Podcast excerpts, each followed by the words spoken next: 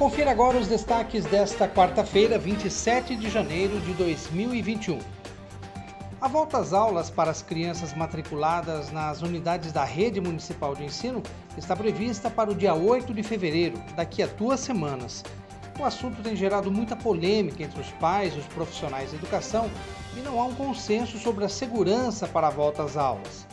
Por esta razão, o vereador Pedro Kawai, do PSDB, protocolou um requerimento ao prefeito para saber se a prefeitura tem algum plano de ação, bem como quais serão os protocolos de segurança previstos para os ensinos infantil e fundamental. No documento endereçado ao gabinete do prefeito, Kawai pergunta quais serão as medidas adotadas pela Secretaria de Educação caso os pais não se sintam seguros em enviar seus filhos para as escolas. Do mesmo modo, o vereador questiona como os profissionais da educação serão preservados, principalmente os considerados do grupo de risco. E esta semana começa a ser entregues nas 26 cidades que compõem o Grupo de Vigilância Epidemiológica de Piracicaba 14.200 doses da vacina de Oxford contra a Covid-19 que chegaram sexta-feira passada.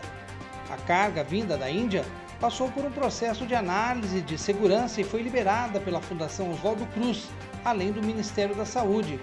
O estado de São Paulo recebeu 501.960 doses. As vacinas da Índia serão aplicadas prioritariamente nos profissionais de saúde que atuam na linha de frente do combate à pandemia e nos idosos que moram em casas de repouso, assim como aconteceu com a Coronavac, que veio da China. Acompanhe os nossos podcasts pela Rádio Kawai, também no Facebook e pelo Instagram.